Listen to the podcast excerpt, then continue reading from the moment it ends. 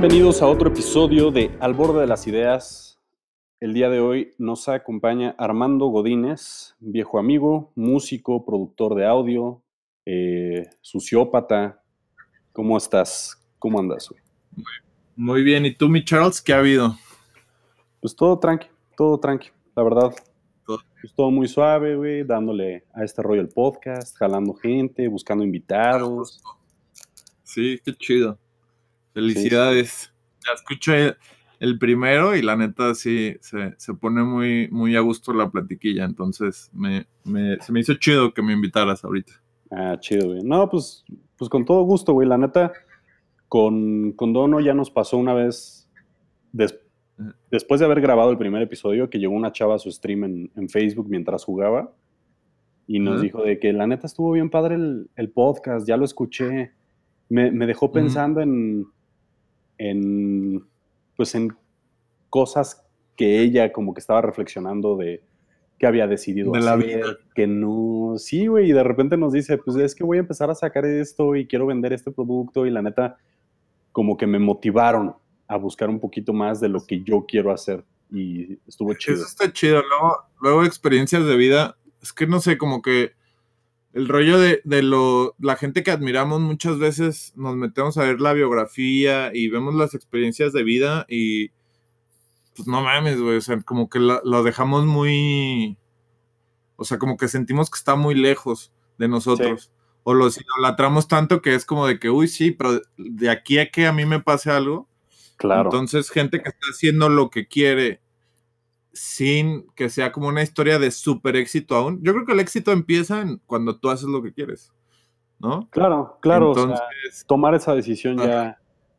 Claro, entonces, o sea, es como tener eh, referencias de, de estas personas que están haciendo lo que quieren y que no sientes que esté a un nivel como muy alejado a ti, siento que a veces es mejor escuchar o, o leer de esas personas que nada más enfocarnos como en la gente que ya lo logró, que ya está en un super nivel y que, y que al final de cuentas pues, los idolatramos, idolatramos tanto que, que los sentimos muy ajenos a nosotros y no es así, güey. ¿No? No, al contrario, ¿no? Es, lo que no cachamos es que empezaron de los mismos lugares, a veces con más o menos retos, con más o menos tecnología, y pues la verdad la tecnología ya es como esencial para cualquier actividad del día a día, ¿no? Justamente escuchaba ayer un podcast sobre la inteligencia artificial para, no, tanto como la inteligencia artificial en el día a día, sino la inteligencia artificial para todo lo que es como leer los algoritmos de Spotify y, ah, este, Armando está escuchando tanto rap, pues le voy a recomendar este playlist, estos artistas, esto es su recomendación semanal. Y estaba bien interesante, güey, porque son cosas que es, este, híjole, es que si me pueden leer la cara en el banco y reconocimiento facial, pues qué miedo. Pero está de poca madre que tienes tu iPhone, le pones así nada más y se desbloquea con la cara. Sí, creo que, creo que hay, hay límites y, y, y, ¿cómo se puede decir? Como matices de eso de la tecnología. Pero, pues, no sé, o sea, no sé si conoces a este, este yogi que se llama Ramdas, muy famoso eh, él lo decía y tiene un documental ahorita como que está sonando mucho que se llama Becoming Nobody. Y él decía que las personas, oye, esto te estoy hablando que lo decía, no sé, por ahí de los 70s, 80s. Él decía que las personas ya no necesitan, o sea, que como que el rollo de espiritual era como mucha gente lo idolatraba como el rollo de ir al Himalaya y, meditar en los Himalayas y todo. Y dice que no, que ya es o sea, que la tecnología ya se ha vuelto parte de nosotros y que tenemos que aprender como, más allá de la dualidad de la espiritualidad y, el ser humano, los placeres corporales, ya es parte de, todo eso, es como, y buscar el equilibrio entre todas las cosas. Entonces, no sé, yo, yo, yo creo que sí, o sea, ya, ya estamos muy como influenciados por la tecnología y, y no sé, o sea, está cool no, y aparte. Con cuidado. Ajá. O sea, sí, con cuidado, pero también no solo estamos influenciando, influenciados, ya la influenciamos. O sea, todo el machine learning, inteligencia artificial, o sea, todo eso, todo eso se tiene que educar para que pueda responder a nuestras necesidades. Y es, está bien interesante, pero, pero bueno, o sea, antes de que nos clavemos más por ese rollo, yo creo que porque, porque no somos expertos en ese rollo. Aparte, aparte. o sea, yo creo que antes de, clavarnos, estaría chido. Yo sí te conozco desde hace años, güey. Desde la prepa, la universidad, tuvimos pingüinitos juntos, ahorita tú tienes pingüinitos y un montón de cosas más. Entonces estaría chido que le platiques a la gente que nos escucha quién eres personal y profesionalmente y si van de la mano o si hay algún tipo de separación. ¿Y qué has hecho para llegar a donde estás y hacer lo que haces hoy? Ok, a ver. Eh, creo que es mucho, no sé. Este, soy Armando Godínez. Yo estudié comunicación audiovisual en la Universidad Panamericana. Eh, y de ahí como que me especialicé o me metí mucho en el camino de la producción de audio slash ingeniería en audio, ¿no? Eh, yo, no sé, me metí en los rollos musicales cuando estaba en secundaria, más o menos, empecé a tocar batería y como que me atrajo muchísimo, ¿no? Y aparte, no sé, como que mi mamá, como que siempre apoyó mucho ese rollo, entonces como que me, me impulsó más como el rollo musical, no al punto de poder haber, de haber decidido como, ah, voy a ser músico y ya, no, porque me dijeron, no, estudié una licenciatura, de ahí comunicación y que creo que es como una, una, carrera, pues tú estudiaste lo mismo, una carrera muy creativa, ¿no? Sí que impulsan como a la creación de cosas, ¿no? Entonces, comunicación audiovisual, sobre todo. Eh, y, no sé, o sea, yo me latía mucho como el, rollo del audio por estar pegado a la música, pero aquí en Guadalajara realmente pues no hay escuelas como de audio mm, como grandes, entonces decidí meterme en algo similar y en segundo semestre que llevé la, la la clase de, pues como de, ah, el primer acercamiento del audio como ingeniería en audio básica, me enamoré así totalmente y ya nunca lo solté, güey. Y de ahí he hecho como mucho, me, me, me, encanta el audio, o sea, me gusta todo este rollo, siempre ahorita que, que le estoy dando como clasecillas a, a alumnos como de manera privada, o sea, se los digo, el audio es como, tienes que tener una pasión geek, ¿no? Así, así lo podría ver.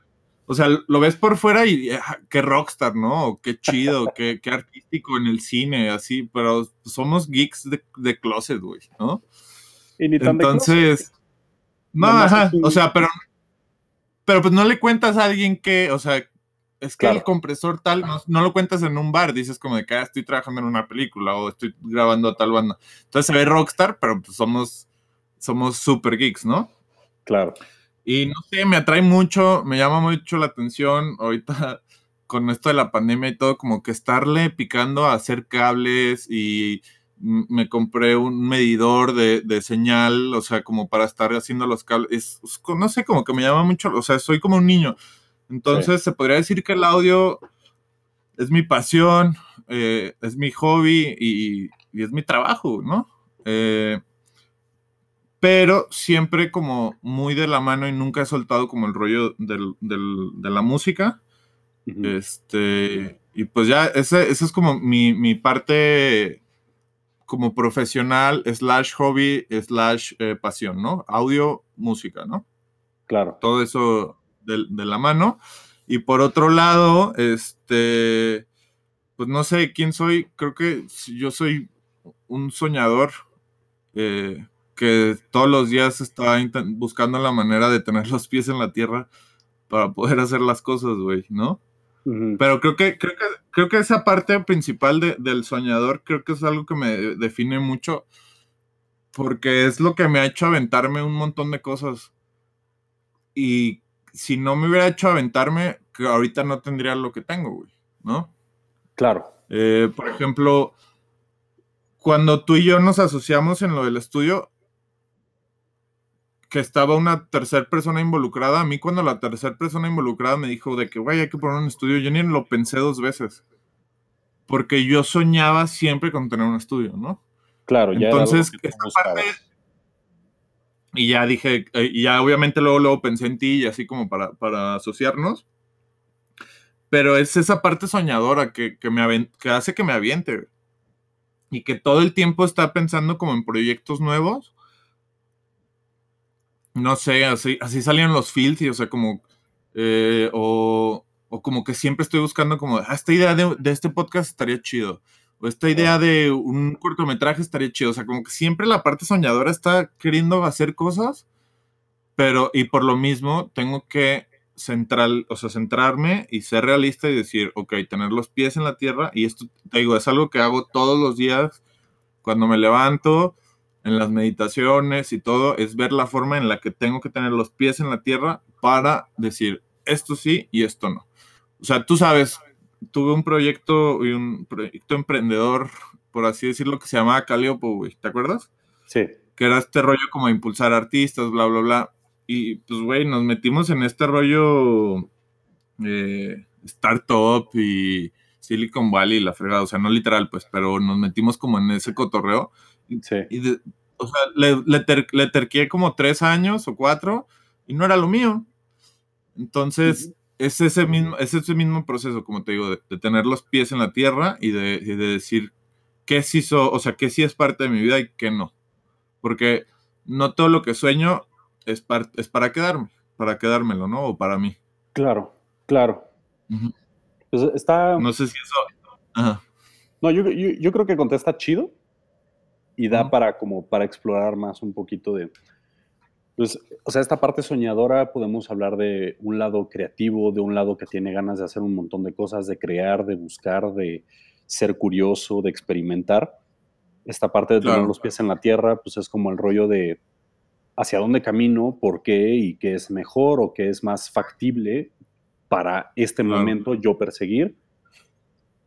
Y esta parte que decías de ser geek, creo que hila chido con el, con el lado de la tecnología que, estábamos hablando ahorita hace unos minutitos. Mm. O sea, ¿tú cómo has visto que la tecnología afecte estos lados tuyos como persona, como profesional en el audio y en la música? Eh, tanto en la banda, para quienes no saben, Austin, Armando, Austin y yo tenemos una banda, se llama The Filthy Grasshoppers. Este, Pero aparte él tiene Pingüinitos Studio, es productor de audio. Eh, y al final todas estas experiencias de vida, diseñador sonoro y, y ¿cómo se dice?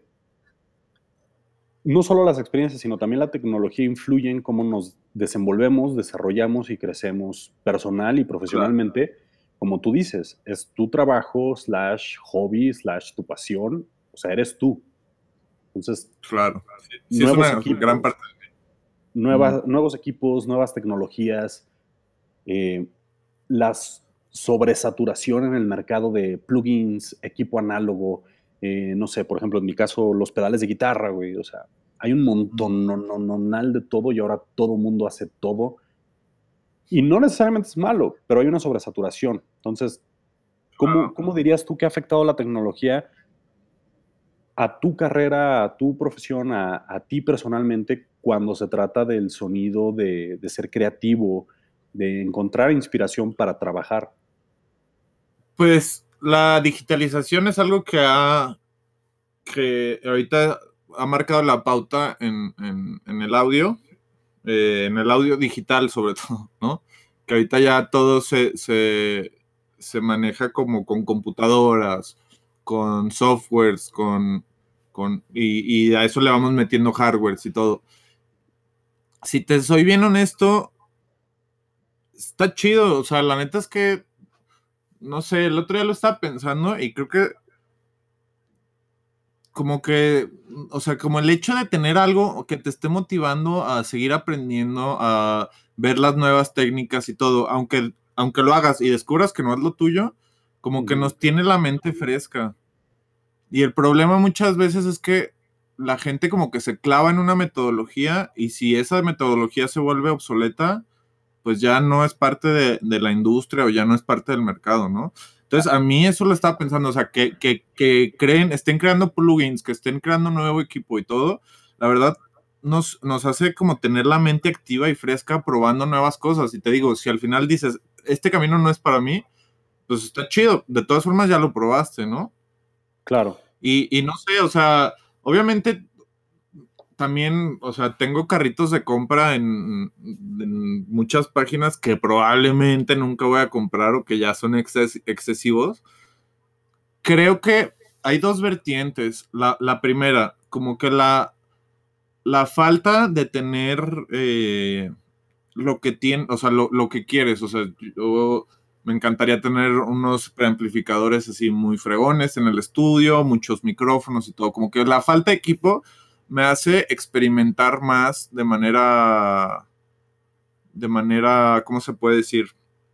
Sí, como experimentar creativa, de manera creativa, ¿no? Como, no sé, ¿te acuerdas cuando grabamos el, Gypsy Wild que quería un sonido como análogo en las voces, entonces que saqué el audio de la computadora, lo mandé al ampli que tienes el chiquito y lo grabé como para emular un sonido análogo como si lo hubiéramos grabado así. O sea, son esas cosas como que creativamente, o sea, no se me hubiera ocurrido si, si hubiera tenido como la forma de emular eso real. O sea, la forma de grabar así realmente, no se me hubiera ocurrido esta manera creativa como de intentarlo, ¿no? Entonces siento que por un lado las limitaciones te obligan como a experimentar y eso está bien chido.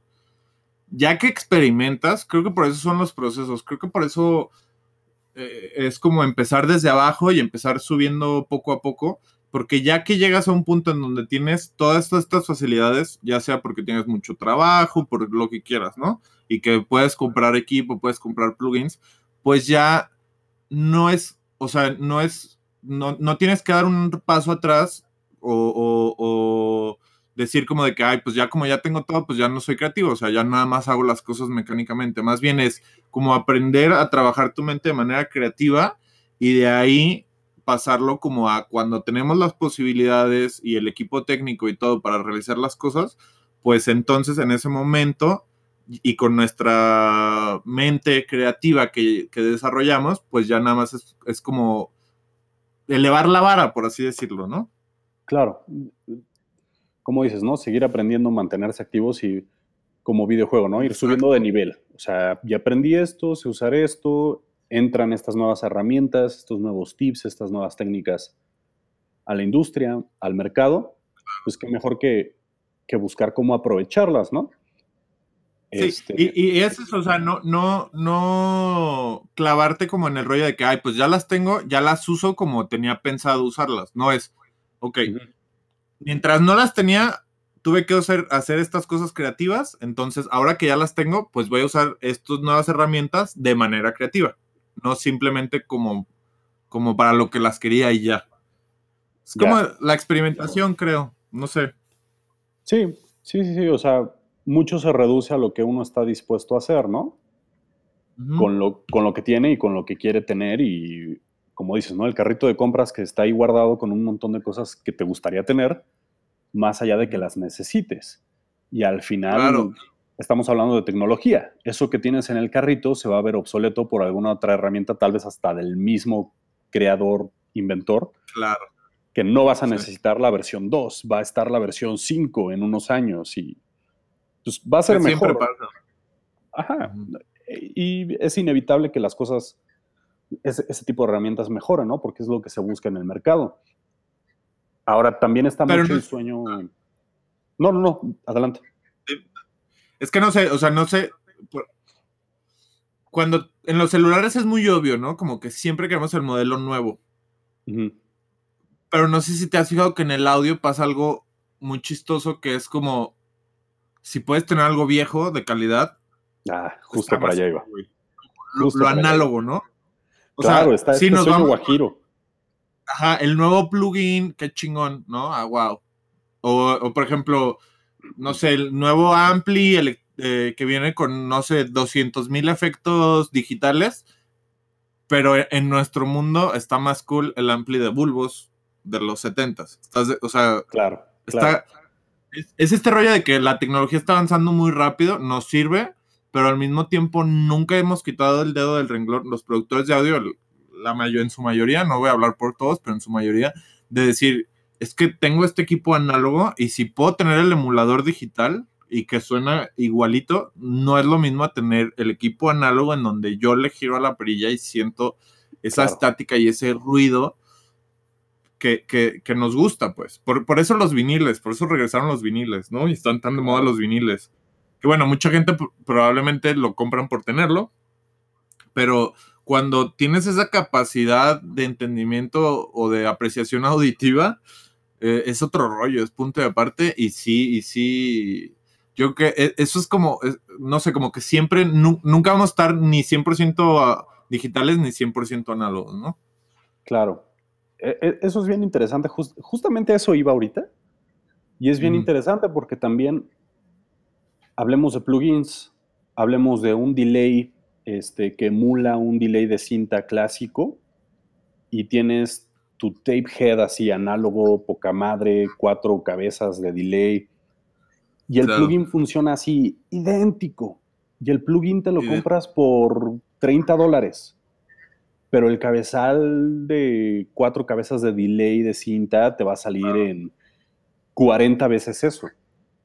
O sea, la, comparación de precio y todo, pues obviamente es viejo, es vintage, si está en buenas condiciones, pues sube el precio y todo ese rollo. Pero no solo es eso, y hay mucha gente que, muchos productores nuevos juran y perjuran por los plugins porque es a lo que tienen acceso más rápido. Y es algo que no falla, ¿no? O sea, ya la tecnología, la emulación es impresionante.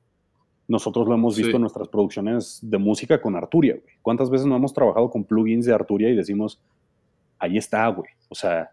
Que son, emuladores de, síntesis, ¿no? De sintetizadores. Ajá. Y no mames, o sea, tienen sintetizadores que probablemente queden muy pocos en el mundo, súper descontinuados y así. Por ejemplo, el Sinclavier, pues no, o sea, ¿cuántas personas en la vida realmente van a tener acceso a un Sinclavier? O sea, en algún momento. Que lo usaba Michael Jackson en sus producciones y todo. Nosotros, ¿cuándo vamos a tener acceso a uno? Jamás. Y si Ahí está bien afortunados. Sí, claro. Ahí está bien chido el plugin. Y la neta es que si lo escuchas, o sea, no, no, no le, o sea. No le pide nada. Sí, no, le pide nada, cabrón. Eso exactamente. Ahora, por otro lado, compras estos plugins de 30 dólares, 50 dólares, te vas a algo más grande como suites de Isotope, de FabFilter, de Soundtoys, este, hasta Waves. Si compras suites completas, estás haciendo inversiones, pon tú de 14 mil pesos una suite, pero al mismo tiempo eso en, en un año, año y medio, no queda obsoleto, pero sale la nueva versión al mercado y un plugin no lo revendes igual que el equipo análogo el costo de inversión es muy diferente en el mercado dentro de la industria. No hablemos de más. No, y casi, casi, o, sea, ya, ya, cuando haces una inversión muy grande de una suite así, muchas veces hasta te regalan la actualización o te la dejan súper barata. ¿No? Eh, y no sé, o sea, sí, sí es, es muchísimo más accesible, definitivamente. Muchísimo más accesible tener como todos estos procesamientos eh, digitales en las computadoras. Y, yo creo que sí, ah, fueron un parteaguas en la, en la producción de audio, eh, la digitalización, ¿no? O sea, tener claro. en tu computadora la posibilidad de hacer cosas con equipo que no, como te digo, no vamos a tener acceso nunca. Sencillito. O sea, abres Pro Tools, cortas y pegas. Ajá. Como si claro. tienes tu track, cortas y pegas pero ya no gastas. Sin los dedos. exactamente. O sea, desde las funciones más básicas ya es así. Cañón. Cañón, cañón. Lo práctico, como dices, accesible, es veloz, es eficiente, es, es eficaz, te lleva a la calidad. Claramente, mientras más practiques, más aprendas y todo, como dices, pues de mejor calidad es tu chamba. Claro. Pero al mismo tiempo yo creo que hay mucha gente que, y no sé si estoy en lo correcto, diría que los productores más chavos se clavan más en, quiero tener todas las herramientas posibles de esto.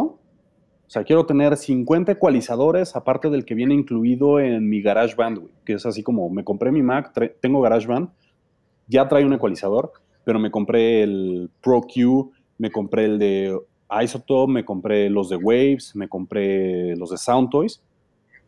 ¿Cómo dirías, digo, estamos hablando de ecualización y se puede usar creativamente, pero ¿cómo dirías que tener todo esto, como te decía hace ratito, esta sobresaturación en el mercado?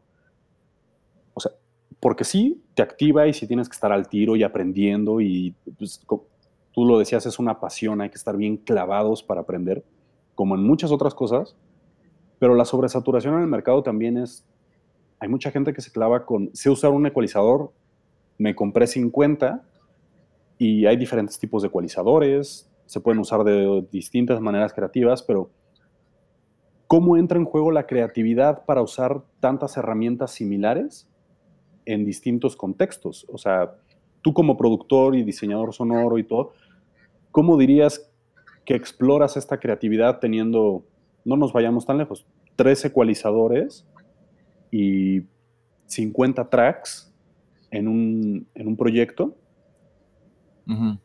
¿Cómo exploras esa creatividad para darle usos diferentes a las mismas herramientas sin caer en el, ah, este ecualizador siempre lo uso para lo mismo? ¿Qué prácticas? Ok. Más, creo que se ha perdido mucho con todos estos. Es que todo está muy accesible ya. O sea, ya cualquier persona puede tener una Mac, una interfase y, unos audífonos, ¿no? No está mal, al contrario, yo creo que eso es una ventajota que ha impulsado a que cada vez haya más música. Claro. Y desde el, o sea, no sé, eso ha cambiado la industria totalmente, ¿no? Sí. Entonces, no, no, no me malinterpretes por ese lado, que eh, yo estoy a favor de que cualquier persona pueda empezar súper sencillo y súper accesible, ¿no? Pero el problema es que nos clavamos, y, yo lo he visto mucho, y porque también me pasó a mí, como que nos clavamos en, en tener las cosas y no nos clavamos en qué es lo que estamos buscando. Entonces, no es tanto si tienes 50 mil eh, ecualizadores, o sea, el rollo es ¿para qué los, lo quieres? O sea, y yo, yo cuando, cuando, cuando voy a usar un ecualizador intento tener claro por qué lo estoy usando, ¿no? Claro. Y, tú lo has visto, o sea, creo que tú lo has visto en, mis procesos, o sea, de tener como curvas de ecualización súper altas y todo, porque ya mis procesos se han vuelto muy pequeños porque estoy buscando, y, eso es algo que sigo aprendiendo, o sea, no, no te voy a decir que ya, estoy, ya soy experto, pero yo lo que estoy buscando es como desde el principio, o sea, desde grabar grabar lo que, lo que busco para que cuando esté mezclando, hacer los procesos lo menos ah, atascados posible. No sé si me explico. Claro. O sea. Entonces, sí. Tú podrías recomendarle a, a, aquellos que quieren explorar la producción de audio, el diseño sonoro, hacer su música y todo, no que se hagan de herramientas, sino que sepan qué buscan antes de pensar en qué herramientas usar. Exacto, y te vuelve, y te, clavas como en el rollo de que qué es lo que realmente necesito, ¿no? O sea, si tienes la oportunidad de gastar miles de pesos o dólares en equipo y todo, qué chido, pero realmente, ¿cuántos plugins se quedan en, enterrados que ni los usas, ¿no? Claro, nada más te consumen ahí memoria. Exacto, y creo que primero tenemos que tener claro qué es lo que estamos buscando para saber qué es lo que vamos a utilizar o la herramienta exacta que necesitamos, ¿no? Y por ejemplo, yo empecé con los plugins de Pro Tools, ¿no? Y no siento que es una, limitación. Ponle que si hay cosas que no hay, pero no, siento que es una limitación. Y ahorita que te digo como que le estoy dando el curso de, de pues es más enfocado como al audiovisual. Entonces digo, o sea, que tengas estos plugins o que tengas otros no debe ser una limitación, ¿no? Pero tienes que tener muy en claro para qué vas a usar las cosas, ¿no? Claro, no, no porque un track metes un ecualizador.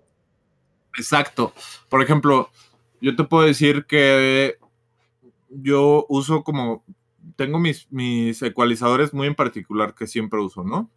Y te puedo decir que me gustaría tener los de Fat Filter, sí, pero por la calidad y, la, y lo, lo versátiles que llegan a ser. Pero el hecho de que yo no los tenga no quiere decir que, estoy limitado pues, a hacer las cosas. Claro, e, e, es, representa un reto para lograr lo que quieres o podrías lograr con otras herramientas, pero no es que no puedas. Es, claro. Necesita más trabajo, por ponerlo de alguna forma, ¿no? Sí, sí, exacto, o sea, pero poco más trabajo, ni siquiera es mucho, o sea, a mí me, me, sumaría puntos en, calidad, pues. Claro, pero, más que nada, ¿no? Ajá, exacto, o sea, no, es dar un paso, ni siquiera, o sea, ya, ya, creo que ya esa barda que, que subí, no sé, como que siento que tuve un crecimiento muy grande de, de aprendizaje, una curva muy grande y que espero que nunca acabe, pero ya no sigue subiendo al mismo ritmo, ¿no? Porque ya tengo como muy clara mi metodología. Entonces, el hecho de estar mejorando, sí, el hecho de estar mejorando ya es subir poco a poco. O sea, si compro FabFilter, no va a cambiar mi forma de pensar. O sea, tener FabFilter o no, no va a cambiar mi forma de pensar de qué es lo que busco en, en la ecualización. Claro. ¿Sí me explico? Sí, sí, sí, claro. Y es súper importante. Digo, también esto creo que va muy de la mano con si conoces las herramientas que tienes a tu disposición y le dedicas tiempo a estar, lo que sea, produciendo música, eh, diseño sonoro, te gusta más todo el audio, el lado audiovisual, la creatividad pues llega más fácil o, más pronto o, se te presta más para lo que tú buscas y quieres hacer. Pero, como cualquier otro creativo, y tú lo has estado sufriendo estos días, nos topamos con los bloqueos creativos. Claro. Ahora, yo personalmente, dependiendo de lo que esté haciendo, busco diferentes formas para solucionar mis bloqueos creativos. Si estoy pensando en en, no sé, ideas para mi canal de YouTube, mucho se basa en ideas que he tenido previas y las guardo y se convierte en algo que, ok, la idea tiene su proceso creativo, pero realizar el video tal vez es una cuestión más técnica. Entonces, tener esa idea, toparme con un bloqueo y tener esta idea guardada de respaldo y decir, ah, pues puedo grabar esto porque ahorita no se me ocurre algo que neta me inspire no, no, sacrifica calidad en el contenido, siempre y cuando uno ejecute bien, ¿no? Y realice bien el producto. Pero en la música no, no es como que, ah, escribí estas 50 letras hace dos años, yo creo que puedo agarrar una de esas porque ya sé de qué se trata. Sino todo lo contrario. Se trata más de, vamos, esta cuarentena he deshecho y hecho mi pedalera como tres veces. Y en los últimos dos años con los Filthy creo que eso ha pasado dos desde que tengo pedalera. Y me refiero a cambiado, no agregué y pedales, sino a cambié el orden, quité varios y puse varios. Ajá. Este, creo que mucho se puede lograr con plugins y con las herramientas que uno tiene digitales, virtuales, este, claro. para todo, ¿no? Pero, o sea, yo sí creo que esta sobresaturación de productos y el distanciamiento tecnológico que nos trae la cercanía digital, y a esto me refiero a, tengo acceso a todos estos plugins y puedo tener este delay de cinta de los 60 que jamás he tenido el dinero para comprar en análogo, lo puedo tener aquí. Pero al mismo tiempo hay una barrera, la, la pantalla, vaya, como dices, ¿no? Está bien chido acercarte y mover las perillas, ajustar tú manualmente, escuchar, si se truena un bulbo, escuchar cómo revienta y pues chale, tengo que cambiar el bulbo. Eso no va a pasar en un plugin. Y tener tanto acceso a esto y al mismo tiempo no, no poder tocarlo, realmente tocarlo, creo que puede ser un detonante de frustración, de bloqueo creativo, de falta de inspiración. Yo no sé cómo estás tú lidiando el tuyo. Sé que tiene que ver con la rola que estamos trabajando ahorita, pero. o sea, ¿para ti qué desentona? Yo, yo, te lo voy a marcar como en diferentes áreas. O sea, yo me dedico. Eh, yo, yo trabajo como sound mixer en la ocasión, como sonidista, como diseñador sonoro en, producciones audiovisuales, ¿no? Sí. Y como intento, o sea, como ingeniero de grabación y de mezcla, como en áreas musicales. Y en la, la quinta etapa vendría siendo como músico, tal cual, ¿no? Ok. Yo me he dado cuenta, entonces lo voy a separar como los procesos creativos en diferentes áreas, ¿no? Va.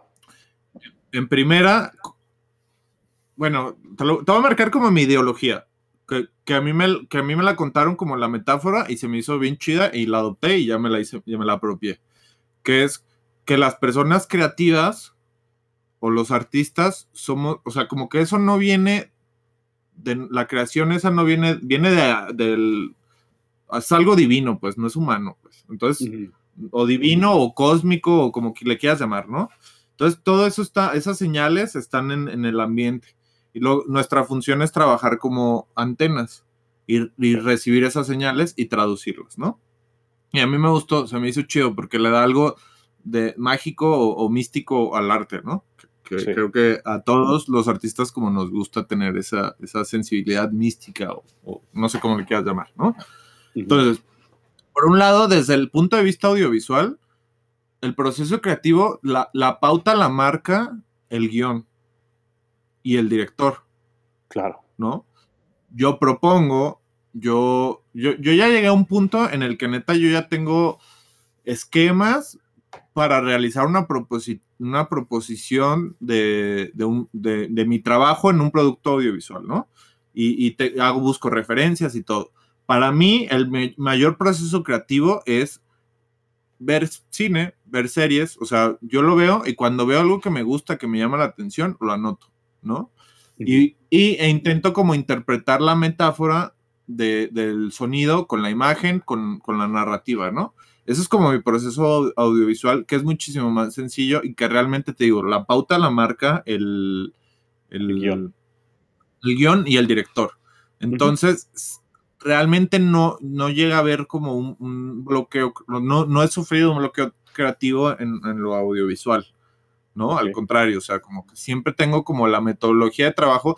Para mí es muy sencillo. Leo el guion, lo marco, este, busco referencias como reales, pero lo, ya le estoy dando, intentando dar un, concepto narrativo o darle un, lenguaje al audio que apoya la narrativa. No solo que se escuche bien, ya estoy como que lo llevé a otro punto. Pero ahí está, o sea, la forma de, en la que yo llevo a esa conclusión es muy sencilla. En la ingeniería de, en la, de grabación o de mezcla con la música funciona muy similar porque es la pauta la tiene la pista, tanto la pista como, como el artista, ¿no? Claro. O sea, la pieza musical y, el artista marcan la pauta, ¿no? Entonces, por ese lado, funciona muy similar. Se buscan referencias de otros artistas del mismo género o de géneros diferentes. Por ejemplo, cuando estaba mezclando lo de los Filthy, que de repente llegaba con ideas de que no mames, estos paneos están bien chidos de Radio Moscow y que decía de que se los voy a meter al solo de, de Wild.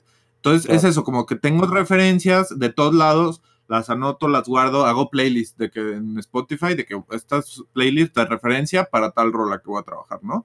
Así funciona como que el, me, baso mucho en el intertexto, que es este rollo de que todo ya está escrito en el mundo y que no es robo, sino es apropiación de lo que ya está escrito para darle otro nuevo significado, ¿no? Entonces así funciona tanto la música como el audiovisual, en, la, ingeniería de grabación y mezcla como en el audiovisual. Pero cuando ya se trata de mi composición musical, cuando trabajamos en los Filthy, siempre había sido como que se o desarrollamos la idea entre todos, eh, como que el inicio, y tú marcabas la pauta con las letras y bla, bla, bla, o tú llegabas con una idea y la trabajábamos, ¿no? Entonces es lo mismo, o sea, como que no sé, como ese rollo de, de, proponer sobre algo que ya está. Pero cuando se trata de algo que yo estoy creando desde cero, para mí es muy difícil porque si te metes a, ver lo que escucho en Spotify, o sea, es súper amplio, pues, súper amplio. Un día puedo estar escuchando, no sé, rock, ¿no? Rock sabloso. Puedo estar escuchando este, este cotorreo y luego mañana voy a escuchar hip hop y pasado mañana voy a escuchar, eh, no, sé, no sé qué género sea tal cual, pero le digo como synth pop o algo así como pop sintético de sintetizadores, ¿no? Y este rollo ochentero que me encanta de los sintetizadores. Entonces, es muy ambiguo. Entonces, las referencias no siempre machan. Y el punto de la música y de la creación desde cero para mí tiene que ver con una sensación que te está generando, ¿no?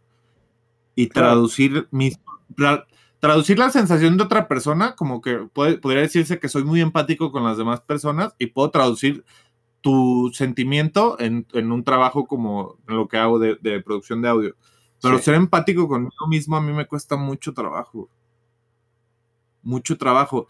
Y, no, no sé cómo aterrizar mis facetas de personalidad musical, pues. No sé, no sé si se puede decir así. Entonces ahí es... No hay error, no hay error en la descripción. Sí, entonces, no sé, y yo creo que tiene mucho que ver, todo, porque no ha sido estos días, o sea, ha sido todo el año. Todo el año he tenido como un problema de, que me siento muy limitado creativamente. Creo que tiene que ver con las experiencias que he dejado de vivir. ¿No? Ah, claro. Y que no es... Sí.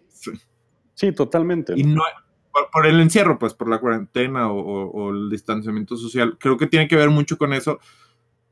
Y no he sabido traducir las experiencias que he vivido, aunque esté encerrado, pues.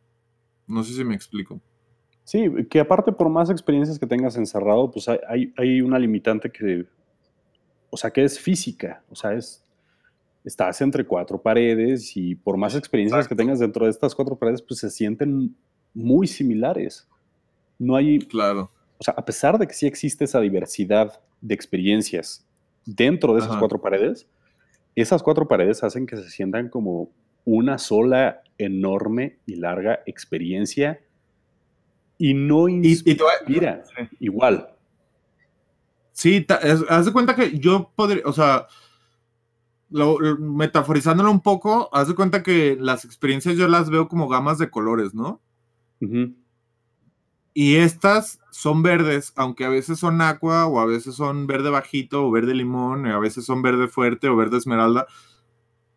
O sea, sí cambia el color, pero no mucho, güey. Sí, así, así lo veo yo. Sí, sí es, como tener a, tu disposición todo el espectro de colores y el confinamiento te lleva a encerrarte en, en una gama muy, digo, hay un montón de colores dentro del verde, ¿no? Como dices, pero se siente muy igual. Y sí, o sea, totalmente eso afecta pues, la conexión que uno tiene socialmente, personalmente, ahí. Y sí, creo que, o sea, todo el año puede ser un gran detonante de, de choque personal, más allá de todo este rollo que, ves en las redes sociales, ¿no? Mucha gente como dándose cuenta de cosas, como de, ay, es que no sé por qué seguía tanto influencer, o sea, ni me interesa. Y ahorita en cuarentena, la neta, me di cuenta que me gusta escribir guiones, güey. Y escribí dos guiones y, están pedorros, güey. Pero la neta está bien chido y le quiero rascar más a este rollo. Y empiezan a seguir cuentas de cine, directores, actores muy involucrados en la industria. Este,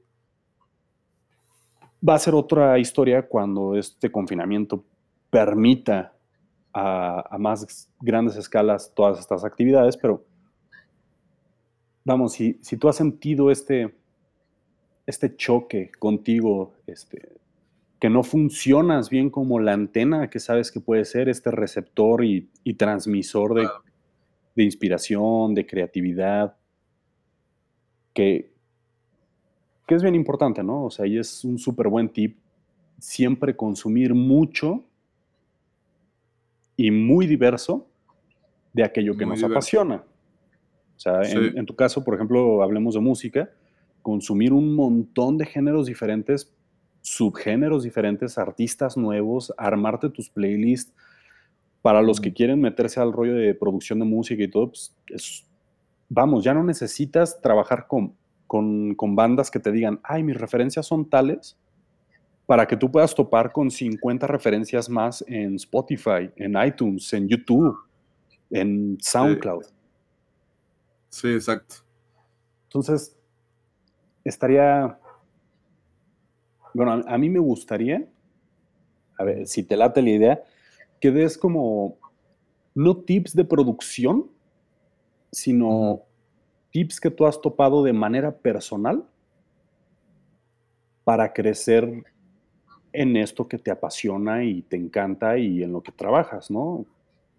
tus rutinas, eh, tips técnicos, cosas en las que buscas, tal vez no inspiración, pero cosas que haces y que normalmente suelen llevarte a esta parte creativa, como esta parte de la inspiración llega siempre y cuando trabajes. Si no, pues, totalmente. te quedas en cero. Sí. Estaría chido que compartas como esa parte en tu experiencia. Ok, primero que nada la dedicación. Porque volvemos como al inicio. Yo soy una persona muy soñadora. Y a veces sueño más en hacer música que lo que realmente paso a hacer haciéndolo. ¿No? Entonces, primero que nada, la dedicación. Sí. El rollo de querer, de decir, si voy a hacerlo es porque voy a hacerlo bien, ¿no? Y segundo, y se lo digo como a estas personas del curso, ya sea audiovisual, ya sea músico, consume, consume cine, consume tele, consume música. No necesariamente, o sea, tienes que hacer lo que estás viendo, pero como tú dices, mientras más tengas como cartas de lo que, de lo que escuchas y todo, más referencias. Y hay cosas que yo, o sea, yo no consumo reggaetón pero hay cosas que yo escucho y digo, no mames, ese cinta está perrísimo, cabrón. No, o esa secuencia de ritmos está chingoncísima. Entonces, el hecho de, un día sentarme a escuchar reggaetón o a perrear reggaetón, no, este. E, eso me ayuda como a ampliar mis, mis conocimientos. Digo, el mundo es un intertexto, o sea, todo ya está hecho. Es qué te vas a apropiar, qué vas a hacer tuyo. Y algo que es un proceso que obviamente no domino y que he estado trabajando y que he estado aprovechando mucho esta cuarentena para, para trabajar es aprender a conocer y a nombrar correctamente tus emociones, ¿no? Órale. Porque nos, clavamos, nos clavamos mucho en, en enojo, tristeza y felicidad, ¿no? Y hay un espectro muchísimo más grande. Entonces a veces no sabemos nombrar bien, ni, siquiera conocemos nuestras propias emociones y no sabemos nombrarlas correctamente. Entonces, cuando estamos en un proceso artístico, creativo, en el que nuestras emociones influyen, no, hay, no creo que haya una persona que me niegue que en un proceso creativo o artístico nuestras emociones no influyan. Más bien creo que es es el, detonante más grande que tenemos, nuestras emociones. Entonces, si no sabemos nombrarlas o identificarlas, ahí como que se vuelve muy difícil como traducirlas en, el proceso artístico slash creativo, ¿no? Entonces creo que son esas, esas tres cosas que yo, que yo podría limitar, ¿no? Para no hacer esto larguísimo. Pues. Que está, está interesante y está bien chido esa parte de, de saber nombrar lo que uno siente por lo que es, ¿no? Sí, claro. Ya para ir como, como, cerrando. Ajá. Ahorita decías consumir. Yo creo que mm. es importante que la gente entienda que puede consumir sin miedo al, ay, es que ¿qué va a decir la gente si le digo que me gusta Transformers, güey? Pues consume Transformers, cabrón. O sea, si algo le sacas, si lo, si lo disfrutas, le sacaste. Pero tú mencionabas esto que a mí se me hace bien interesante y la neta a veces es muy desesperante para mí. La gente se topa con estas tendencias, es lo que escucha y entonces es lo que hace y repercute en muchos otros aspectos de la industria local y global. Lo hemos platicado hace unos días, ¿no? exactamente. No, no, no vas a decir ejemplo tal cual, pero sé exactamente el ejemplo que estás mencionando. Exactamente. Hay gente que se topa con, pongamos el reggaetón como un género ultra globalizado actualmente. No estoy hablando de ese género, obviamente, pero lo ponemos de ejemplo. bueno, es que, a ver, quiero diferenciar que géneros como el reggaetón y así, probablemente hay mucha creatividad y mucho arte de por medio. Claro Pero también hay que, o sea, yo creo que valdría la pena separarlo porque es un género que también mueve mucho dinero. Entonces no necesariamente se desarrolla por eso, también se desarrolla por el dinero. Claro, pero, o sea, al punto al que yo iba era, o sea, se mueve por dinero, hay aspectos muy creativos, o sea, hay un disco de J Balvin que es excelente en cuanto a producción y creación y todo, pero ¿qué pasa cuando todos estos artistas que, ah, yo hacía pop y yo hacía reggae y a mí me encantaba el jazz, pero chale, no está pegando nuestro proyecto, hay que hacer reggaetón. ¿Cómo dirías que, afecta? Ahí creo que estás como que manipulando las señales. Volviendo a mi metáfora, bueno, no es mía, pero la que me adueñé. Creo que ahí estás eh, como reinterpretando las señales que recibiste por la antena, ¿no? Entonces, no, no, está mal hacer las cosas por, por generar, ¿no? Claro. Pero siento que pierde mucho, o sea, creo que pierde mucha autenticidad la, persona que hace las cosas por la tendencia. Sí, totalmente. Y, no que esté mal, o sea... No, al final son tendencias y son importantes y es importante reconocerlas, así como conocerte y saber nombrar tus emociones, es saber reconocer que hay tendencias que a veces no nos gustan a todos, pero ahí están. Pero también cuando reconoces eso tienes que saber si realmente tú perteneces ahí o no.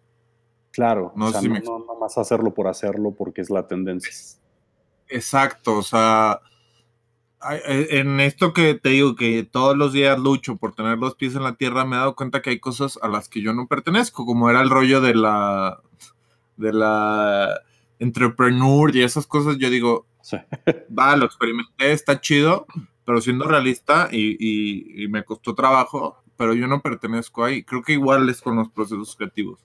O sea, no dejes de experimentar porque crees que no perteneces ahí. Experimenta Pero cuando te des cuando te des cuenta que no perteneces por ahí, no te aferres, o sea, cambia, darle vuelta a la página, ¿no? Excelente. O sea, pues yo, muchas veces Sí, ah, perdón, no, no, no, no, no, Ya. Acaba, acaba y ya nos vamos. Ah, no, pues musicalmente como que yo he intentado muchas veces, no sé, hacer música electrónica y así no es lo mío. Y no pasa nada, pues, o sea, no, no quiere decir que no, que no, ajá, no, pero no quiere decir que no deje de disfrutar este música electrónica, pero pues no es lo mío, o sea, no, no va por ahí mi, mi camino, pues.